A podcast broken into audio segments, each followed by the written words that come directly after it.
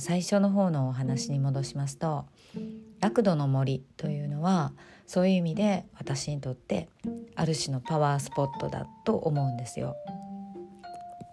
そこの場所が、まあ、あの作られた時に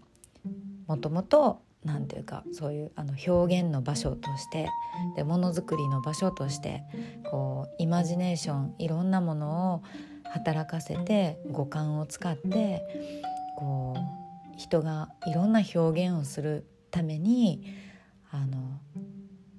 素敵な空間とかこう必要な要素とか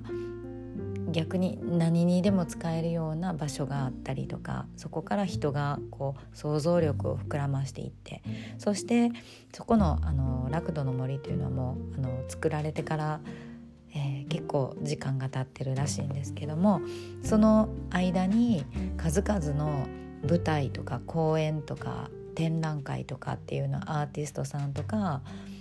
えー、フォトグラファーの人とかミュージシャンとかシンガーとか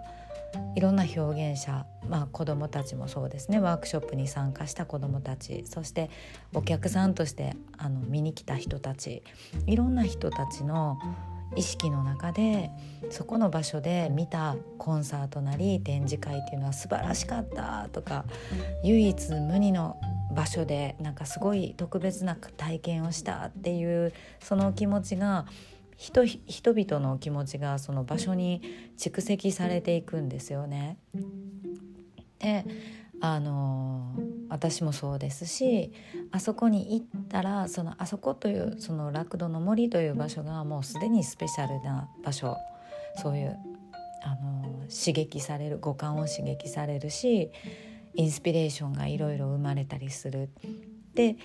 いうことをそういう場所であるっていう事実プラス私があそこの場所に行くと自分がそうなるっていうもう自分の中にその信じている気持ちというのが